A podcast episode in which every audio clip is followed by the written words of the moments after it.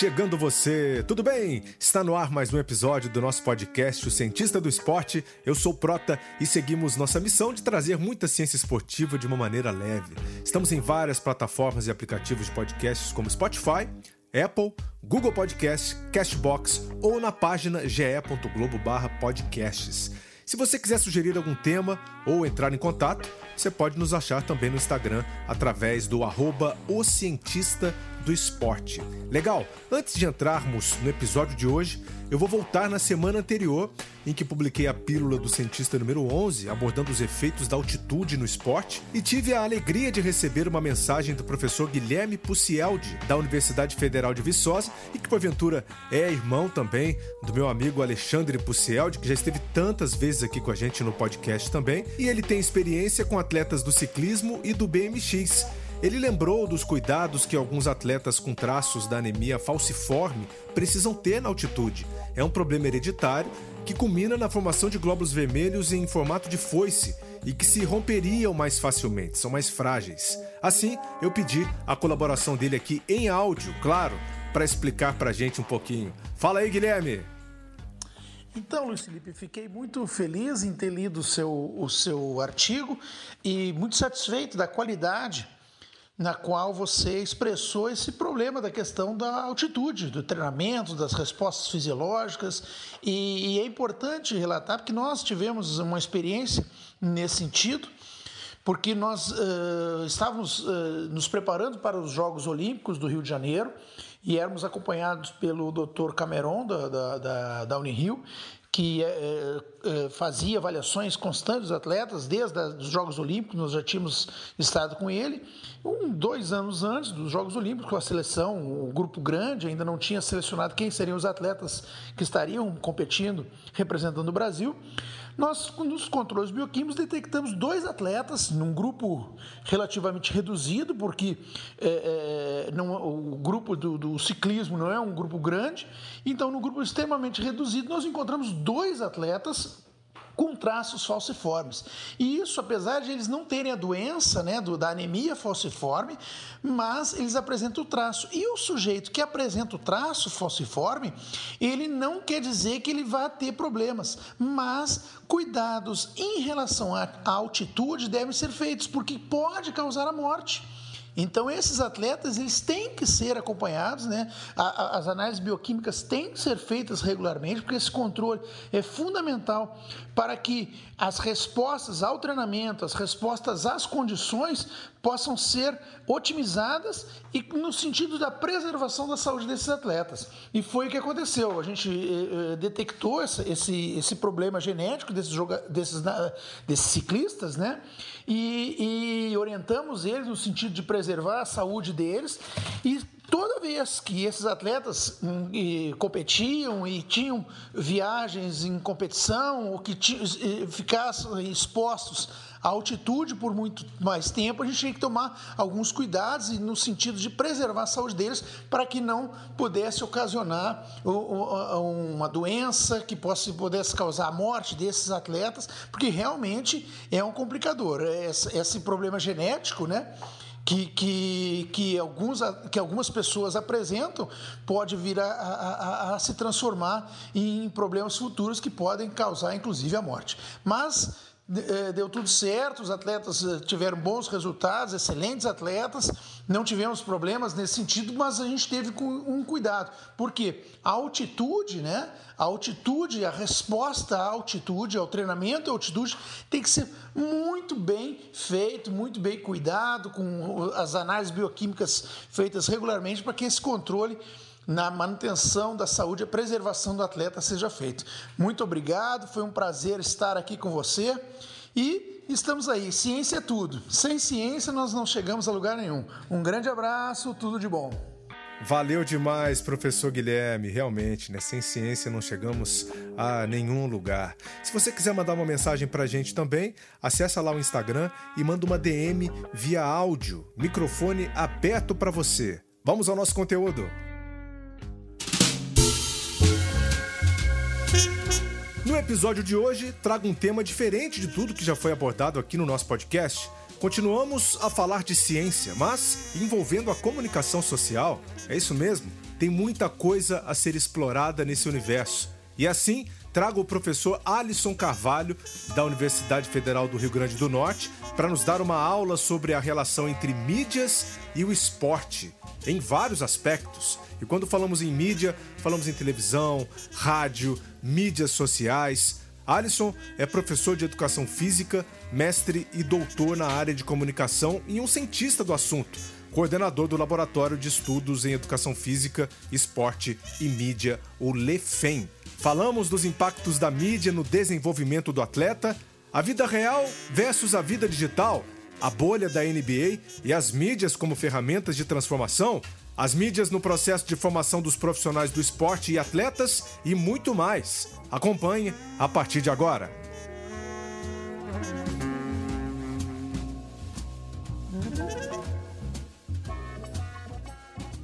Hoje eu estou na linha com o professor Alisson Carvalho, falando diretamente de Natal, Rio Grande do Norte, terra boa, e que vai trazer hoje para gente uma visão muito diferente do que a gente vem abordando aqui no podcast em todos os seus episódios.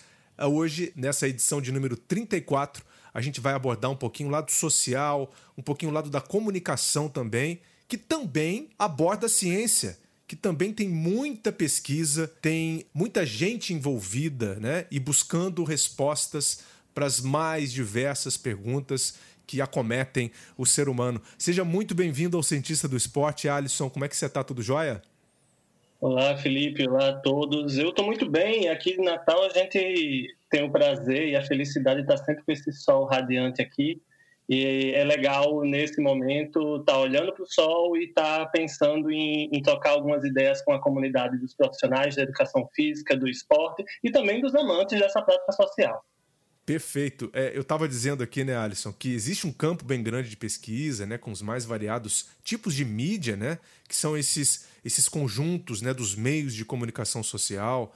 E você é um cientista que une a, a sua formação em educação física e também o seu doutorado em comunicação, né? Para a gente começar a nossa conversa aqui, eu queria que você explicasse um pouquinho dessa relação e o que, que te levou, né, até esse meio, até essa área de interesse, Alisson? Então, a, é, é, importante dizer que isso tem um pouco de indicamento com a minha vida pessoal, né? Eu sou uhum. ex-atleta de voleibol e eu, o, o, meu ponto auge de, de treino e de envolvimento com a modalidade foi na década de 90 uma década em que o voleibol começou a se profissionalizar e ter uma visibilidade muito forte também nos meios de comunicação. Para quem lembra, aí Barcelona 92, né, o ouro olímpico, toda aquela movimentação. Foi o esporte que me levou ao curso de educação física e dentro do curso de educação física eu sabia que queria trabalhar com esporte, mas especificamente dentro do esporte eu não sabia se eu queria ser exatamente um técnico. E, e exercia esse papel, mas não era bem essa a questão. E aí, dentro da pós-graduação, primeiro no mestrado em educação e depois no doutorado em comunicação, o campo das representações do esporte na minha é, é, nos meus olhares ficaram muito fortes, né? Uhum. Eu estudei é, esporte e televisão, né? O esporte televisionado no meu mestrado é, em educação pela UFRN e eu estudei as relações do esporte com o cinema no meu doutorado em comunicação pela Universidade Federal do, de Pernambuco. Muito legal. Então, acho que você fez um resumo aí, claro, da sua carreira, como é que você botou esse pezinho né, na, na comunicação também. E hoje aqui a gente falando de mídia e esporte, né? Afinal, a gente começa com uma, um, com uma pergunta que é genérica, é uma pergunta que uh, podem, uh, assim, que pode trazer várias respostas, né? Mas a gente pode debater aqui dentro uh, da nossa realidade como é que as mídias poderiam impactar no desenvolvimento de atletas profissionais, Alisson. Como é que você enxerga esse meio? E quando a gente fala de mídia, né, a gente fala nesse conjunto dos meios de comunicação social, desde televisão, jornais, até mesmo as mídias sociais que hoje estão uh, massivamente inseridas no nosso dia a dia. É verdade, Luiz Felipe. O que acontece é que a, a, tanto a área da educação física quanto a área de comunicação, elas estabeleceram um movimento concêntrico de estudo dessa, dessa relação esporte, meios de comunicação a partir da década de 90. Se você pega, por exemplo, o Colégio Brasileiro de Ciências do Esporte, que é uma das entidades científicas de maior fôlego na educação física, ela cria na década de 90 um, um, grupo temático específico de comunicação e mídia, e também a Sociedade Brasileira de Estudos Interdisciplinares em Comunicação, a Intercom, também cria, na época, um grupo de trabalho, né, comunica, é, é, é, esporte, comunicação e esporte naquele, naquele, é, é naquela instância de pesquisa. E a partir dessa, dessa década de 90, que foi muito central para esse imbricamento entre comunicação e esporte, é, percebeu-se que existia muitos, muitos estudos iniciais centrados no produto midiático, o que, que a mídia estava falando sobre o esporte. Uhum. E depois, como é que o esporte poderia responder a essa, a essa movimentação que era da representação da mídia. Quando você me pergunta especificamente hum, como é que pode impactar, eu preciso voltar a dizer que eu não falo só de mim, eu falo de todo o movimento de área no Brasil e no mundo. Né? É, é importante pensar que como é que as mídias, até mais ou menos a década de 90, início dos anos 2000, ela interfere no esporte. Ela interfere no esporte criando uma narrativa específica que era monolítica. Se você for pensar, por exemplo, desde a da mídia impressa, em, em, textos escritos, por exemplo, Shakespeare em Otelo falava de esporte como sinônimo de prazer, e prazer inclusive sexual. Na mídia impressa, na crônica, por exemplo, que chega no Brasil no final do século XIX, ou, é, a partir do século XIX, início do século XX, ela encontra o esporte uma pauta muito central. E ela pode acionar muito uma adjetivação valorativa, muitas metáforas. Foi a partir daí que a gente criou algumas ideias sobre o que era, por exemplo, o futebol para o Brasil. Foi aí onde nós começamos a falar do futebol arte, do país do futebol, ideias que permanecem até hoje na nossa narrativa do que é o esporte, né? Na década de 90, houve uma discussão mais clara, por exemplo, do papel de outro meio de comunicação de massa que é a televisão. E se, se afirmava nas pesquisas daquele momento que a televisão ela criava uma realidade textual autônoma para o esporte, que a gente chamou de telespetáculo esportivo. E por que uma realidade textual autônoma? Porque ela descontextualiza e ela fragmenta o fenômeno narrado. Se eu tenho um jogo de futebol e eu posso ver o jogo de futebol na sua íntegra quando eu vou ao estádio, quando eu assisto pela televisão, eu tenho um fragmento. Eu copto uma imagem que é enquadrada e que ela cria uma narrativa sobre o todo que é ocorrido. Então, esse, esse elemento é um elemento de uma realidade textual autônoma. E também pensar em outras narrativas, é, ainda no, no, modelo linear de comunicação, emissor-receptor, né? O meio fala, o, o, o espectador recebe, né? O cinema também, né? Ela teve um papel, o cinema teve um papel muito central para pensar a criação dos nossos é, é, ídolos. Quando ele, por exemplo, desde a década de 30, pega é, campeões olímpicos da natação, sobretudo norte-americano, como é, é, para explorar os corpos desses atores, atletas, nos, no, nas narrativas cinematográficas. Todos essa, esses fragmentos que eu estou colocando aqui é, é, acabam habitando a nossa noção de esporte, né? Porque foi o que nós recebemos durante muito tempo. Hoje nós temos uma mudança. Nós temos uma mudança porque hoje o modelo comunicacional ele não é mais esse linear emissor-receptor. Hoje nós temos uma topologia de comunicação em rede. E aí não dá mais para que a grande mídia, como nós falamos, né, os conglomerados comunicacionais, eles criem e reifiquem cada vez mais os heróis nacionais, os times dos sonhos, o rei do futebol, a uhum. musa olímpica, dentre outros. O que acontece agora é que realmente existe essa narrativa da criação dos eleitos, sempre pelo viés da espetacularização do rendimento. Mas a cultura das telas faz também com que eu, que sou um, um, consumidor das mídias, também produza, também reverbere, reverbere as noções.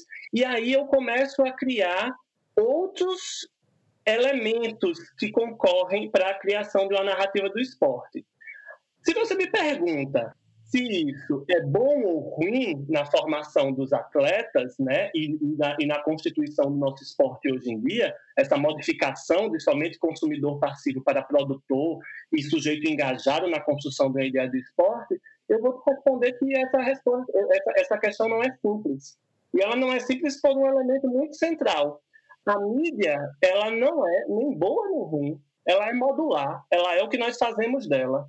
E aí, nesse sentido, é importante pensar na metáfora do espelho. A mídia sempre me mostra o que eu quero consumir, porque é a partir do meu consumo que ela é, é, é, monetiza as ideias e constrói um, uma fidelização. Agora, é a partir da, dos meus feedbacks atuais, ou, ou dessa noção de, de identificação com as narrativas estabelecidas, que eu, que eu é, é, posso afirmar ou negar as narrativas esportivas. E aí diz: isso é positivo ou negativo? Eu penso que é positivo, mas pode ser uma grande armadilha para qualquer é, atleta, clube ou marca vinculada ao mundo esportivo que não saiba fazer bom uso dessa autonomia vigiada que nós vivemos hoje no mundo das redes. Gostei, gostei dessa autonomia vigiada, essa frase que você usou. Afinal de contas, é, o atleta que hoje, né, ele deixa de ser também uh, uma marionete, vamos assim dizer, né? Porque antes veículos de comunicação poderiam contar a história que a quem bem entendesse, mostrar o atleta do jeito que bem entendesse, né? E hoje a gente vê que o atleta também ele é capaz de ter o poder de contar a sua própria história, né? Na sua própria rede social, no seu próprio canal, né? Acabou essa uh, essa coletivização da, da, da história. Né? Você mesmo é capaz de fazer isso. E, e aí eu queria entrar nesse ponto com você, que é muito interessante. Você trouxe vários pontos bacanas, que é uh, esse impacto negativo, que de repente o atleta não uh, tendo um filtro ou não tendo uma estrutura, uma equipe uh, com, com uma boa base, né?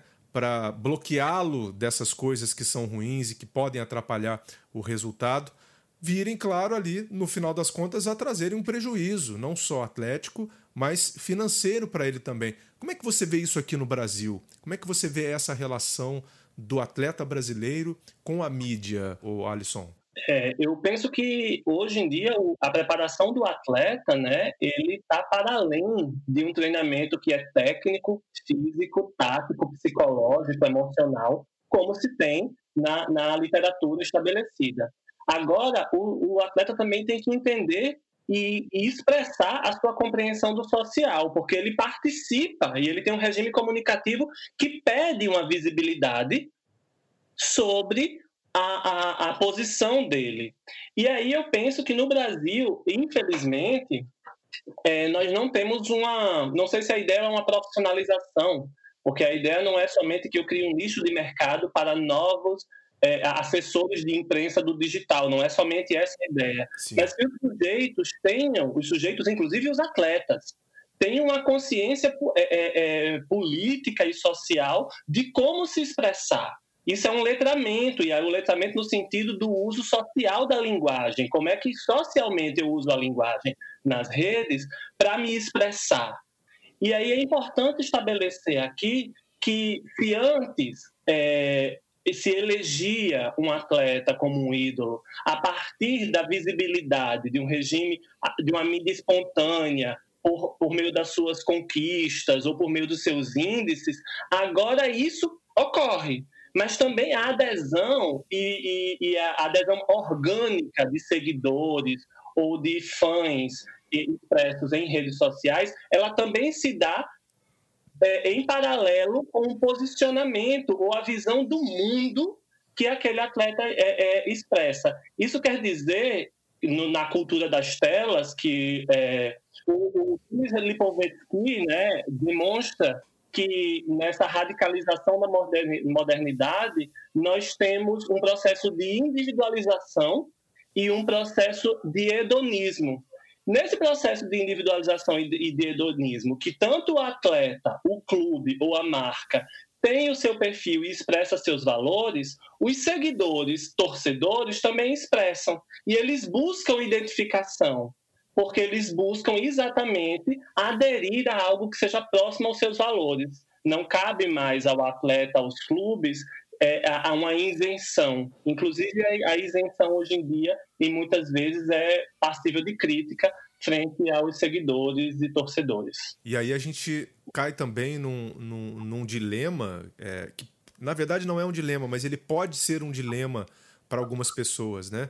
Que é você conseguir diferenciar a sua vida real da sua vida digital, né? Até que ponto eu exponho determinadas coisas e o que, que eu devo manter como privado?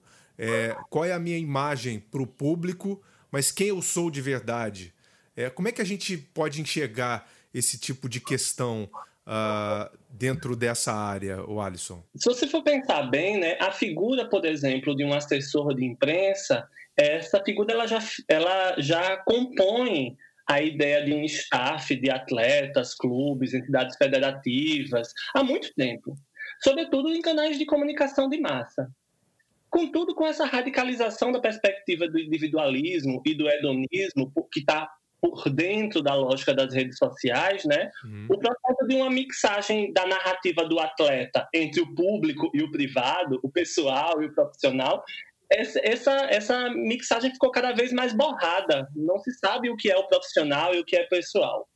Sem um gerenciamento de contas, é, sejam elas pessoais ou profissionais, a adesão orgânica dos seguidores, é, que é uma forma de cap, cap, é, é capitalizar essa imagem do atleta, Sim. é um risco frente a todas as formas de eleição de celebridades e também especificamente na cultura do cancelamento, que é uma cultura tão comum hoje em dia. É verdade, né? verdade. Se você pega é, é, esse movimento hedonista das redes, os seguidores parecem propor uma ostentação da consciência nas redes sociais e que só se referem aos seus próprios valores, não necessariamente aos dos ídolos esportivos. Nesse movimento ocorre o que a sociologia fala de uma queda da alteridade como tudo é visível, né, eu cancelo, eu elimino, eu critico o outro, aquele estranho, aquele diferente. Em algum momento, essa ideia pode parecer até um apogeu da comunicação, sabe? Como uma livre expressão de todos a todos. Mas quando eu interdito o outro somente por ser diferente, talvez eu esteja interditando também a comunicação. E isso é paradoxal, é meio difícil de pensar por um exemplo concreto. Legal. É, a gente está vivendo agora um momento uh, no esporte mundial e mais especificamente na NBA, dentro da sua bolha, né, para quem não acompanha o melhor basquete do planeta, hoje os jogadores estão disputando a liga e já numa fase final dentro uh, de, um, de, um, de, um, de um resort, na verdade o resort da Disney, é, onde foi completamente isolado, os atletas são testados, né? afinal estamos vivendo ainda uma pandemia.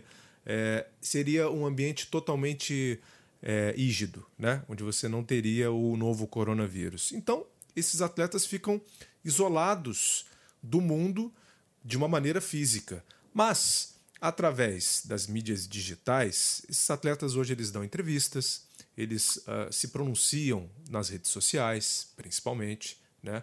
É, mas você reduziu bastante o contato deles com as pessoas de fora, familiares, amigos, né? E, e tem uma coisa muito interessante, Alisson, que é esse ponto que você trouxe do, do posicionamento social, né? Muitos deles lá dentro, lá dentro, fechados, eles se colocaram para o mundo de uma maneira que a gente nunca viu. Né? É, eles foram até as redes sociais, eles pararam a liga depois que mais um negro acabou sendo violentado nos Estados Unidos, né? Eu estou falando do caso do Jacob Blake, aquele cidadão que tomou sete tiros nas costas na frente dos três filhos que, né, que estavam dentro do carro. Uh, tomou sete tiros de um policial né, que deveria estar protegendo. Enfim, essa é uma longa história que ainda vai ser julgada, que vai ser que vai trazer grandes desdobramentos. Mas o ponto que eu quero trazer aqui é que mesmo os, os atletas dentro da bolha, eles conseguiram fazer algo revolucionário, pararam a liga, se manifestaram uh, através das redes sociais e isso teve uma força incrível. É o esporte como uma plataforma, mas através também dessa forma como eles cultivaram suas imagens ao longo do tempo, né? É, então, essa é engraçado pensar no, na ideia da bolha da NBA, porque a ideia de bolha ela vem das redes há um tempo atrás, né? E agora uma, uma, tem uma bolha na rede e tem uma, parece que tem uma bolha no, na, no, no, geograficamente falando, né? É verdade. Geograficamente é. falando o que, o que normalmente a gente vê, que é a virtualização de um elemento social, agora parece que nós estamos socializando ou concretizando algo que está no ponto do no, no, campo do virtual. Esse movimento contrário é interessante. Mas voltando à noção da bolha, eu acho que a, a bolha ela tem uma dupla potência, né? A bolha da NBA especificamente. Ela pode ser negativa ou positiva. E ela tem algumas implicações de âmbito sanitário, de âmbito econômico, do de âmbito do marketing. Né? Sanitário porque eu estou enclausurando um grupo para que esse grupo não seja vetor de contágio aos outros. Mas, ao mesmo tempo, eles podem ser é, um, um, um espaço de proliferação em massa desse vírus.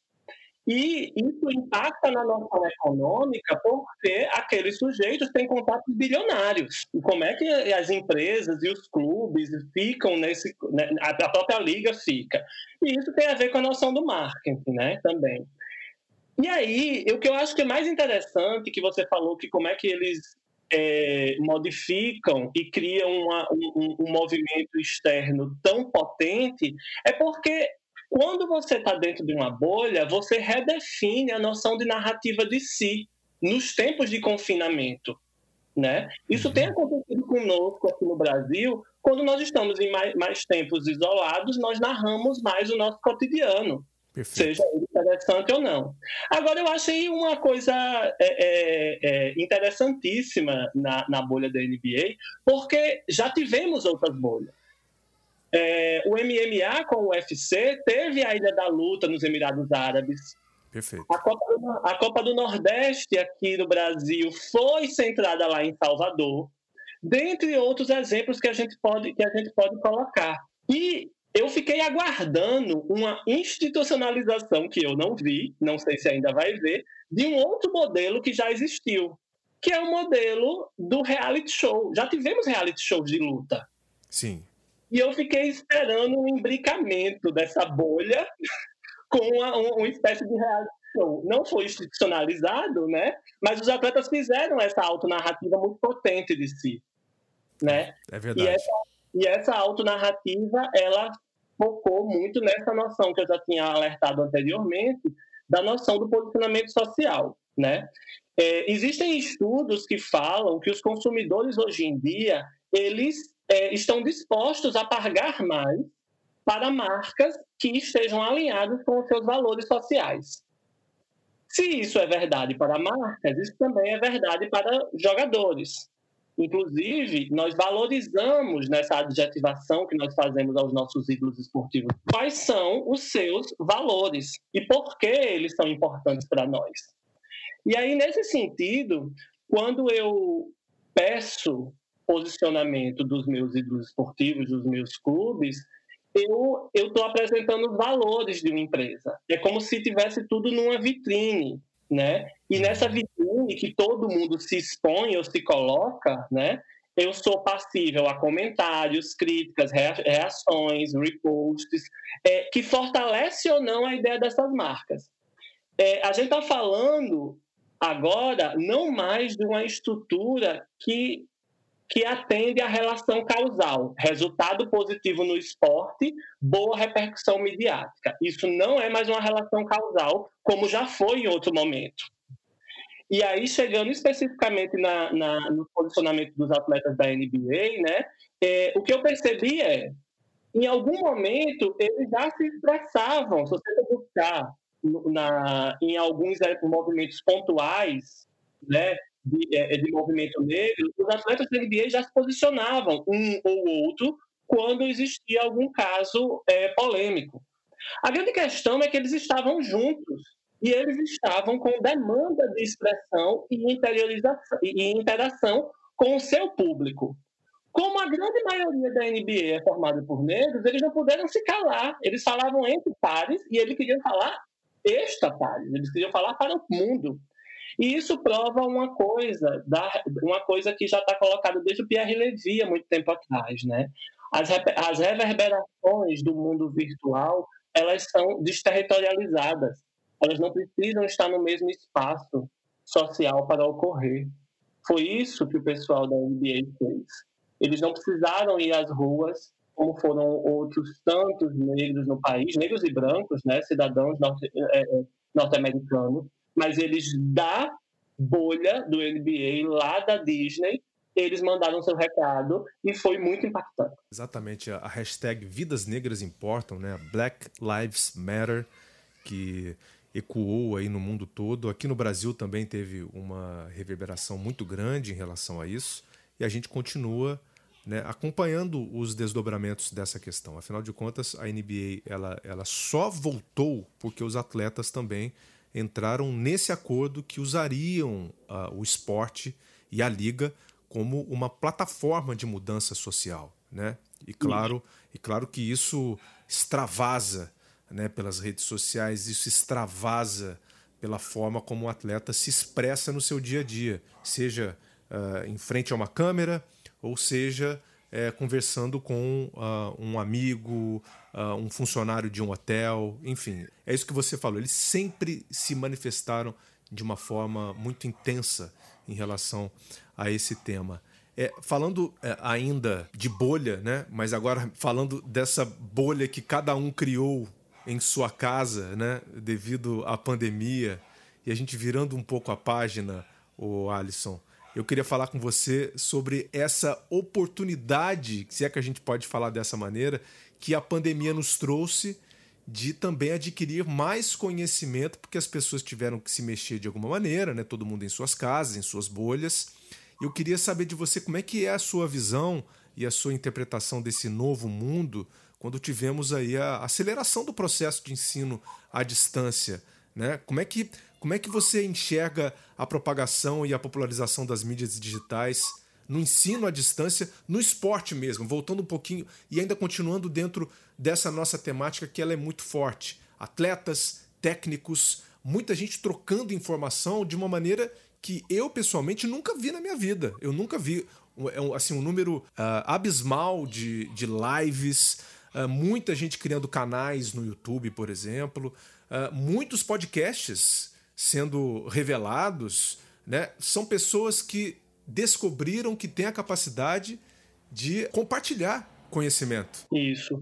É, o que acontece é que o, o processo educacional, né, é, seja ele para qualquer área, né, e aí a gente está falando aqui para especificamente para o esporte, ele sempre teve uma, um certo frisson para algum tipo de plataforma nova, né?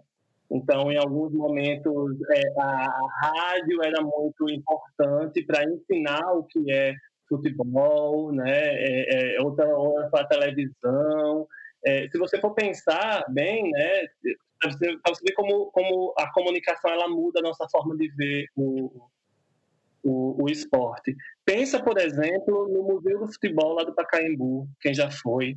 É, tem uma, uma sala lá que é só sobre a rádio o rádio e a narração. E se você entra em cabines por década, você percebe como modificou a narração de um jogo de futebol.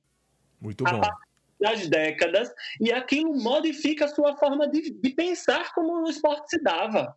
Isso fala da, da, da, velocidade de jogo, isso fala do quanto houve a presença do, da, da, dos patrocinadores, isso fala do quanto o sistema tático estabeleceu por mais que isso não seja ensino formal, mas ensina sobre esporte, né? O que houve agora no processo de pandemia foi de que muitos, muitos espaços de ensino-aprendizagem, eles, é, os formais, eles estavam entre o presencial e o ensino à distância. Quem estava no ensino à distância, ok, permaneceu, mas quem estava no presencial ele não soube o que fazer. E aí inaugurou-se uma outra possibilidade, que é o ensino remoto, que é diferente da EAD. A EAD eu tenho material específico criado para aquilo, a EAD eu tenho função de tutoria, a EAD eu tenho um cronograma específico. O ensino remoto é eu pensar as tecnologias de comunicação para auxiliar atividades síncronas e assíncronas, ainda pensadas no modelo presencial. Legal. E isso deu um pancadão na cabeça de muita gente, né? Por isso que muitas pessoas foram, muitos profissionais foram para plataformas não formais de ensino, né? As próprias redes sociais serviram como um grande espaço de divulgação de alguns trabalhos sérios e outros não tanto, né?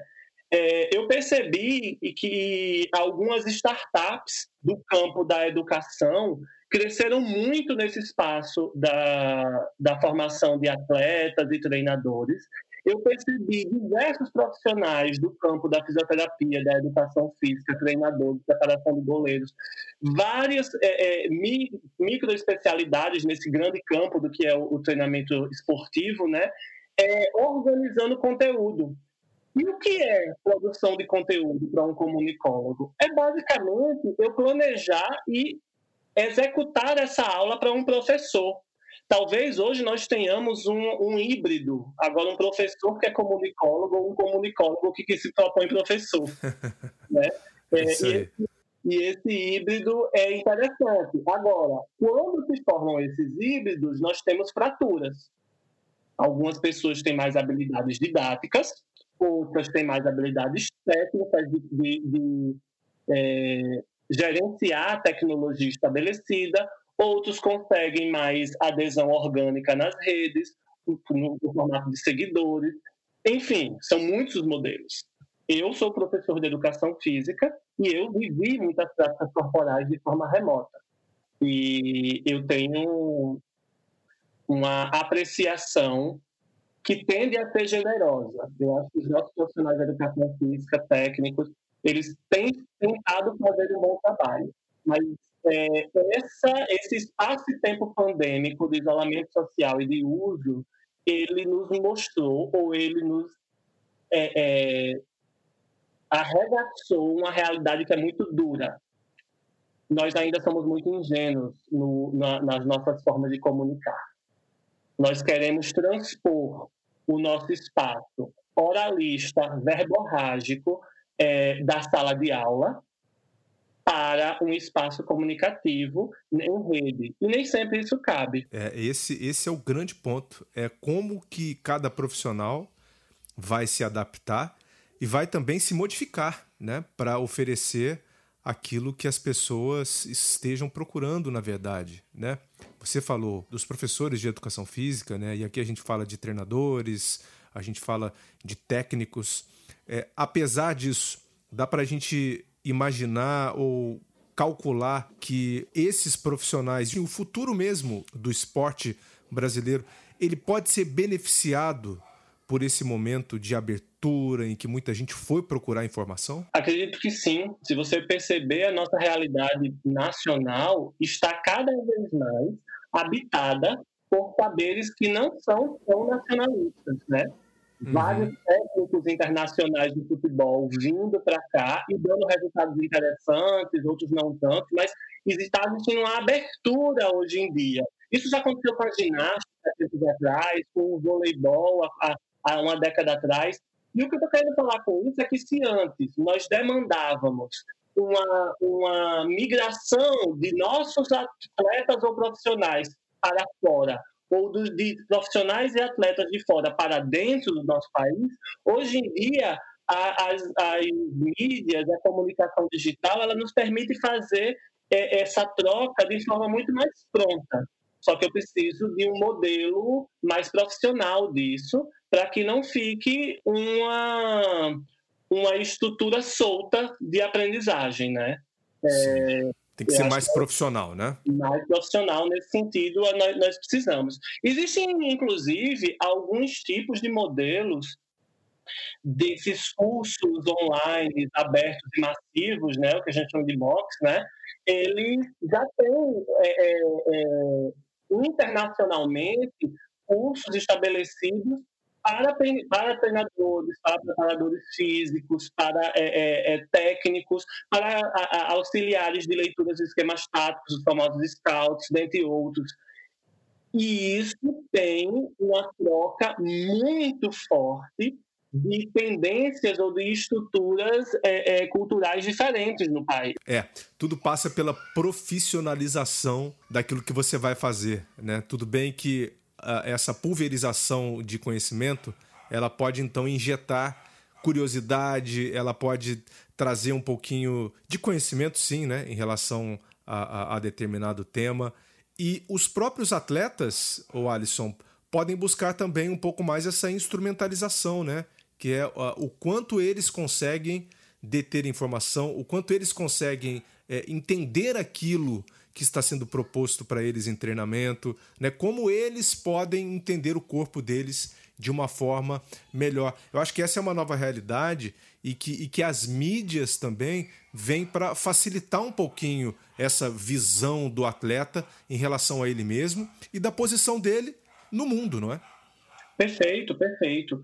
Uma problemática que eu vejo no Brasil é porque é, nós vivemos num país que investe pouco né, no binômio educação é, e esporte, e nesse ponto, muitas vezes, as nossas crianças, nossos jovens, eles fazem opções, ou se dedicar ao esporte ou estudar. Uhum. E aí você percebe que nós temos muitos atletas de ponta que tem uma instrução formal escolarizada muito frágil. E você consegue perceber isso por diversos elementos, né? É, se você pensar, pegar um, um, uma amostra das entrevistas de jogadores de futebol, você percebe uma modulação muito comum, como se eles não tivessem. É sempre um.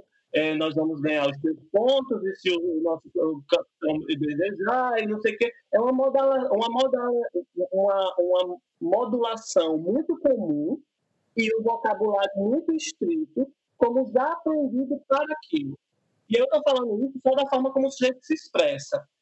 Como o sujeito aprende também, é um tipo de aprendizado muito acrítico, no sentido de que o técnico fala, eu repito, eu, quando sou disciplinado, replico o que ele falou. Quando a aprendizagem é mais do que isso. A aprendizagem é a transformação em mim do conhecimento que me foi passado. E aí nós precisamos ter é, atletas que consigam se transformar. Se você for pensar, por exemplo, é, é, atletas é, como Zico é, e, e, outros mais contemporâneos, o elemento central da genialidade dele tá, era na inventividade.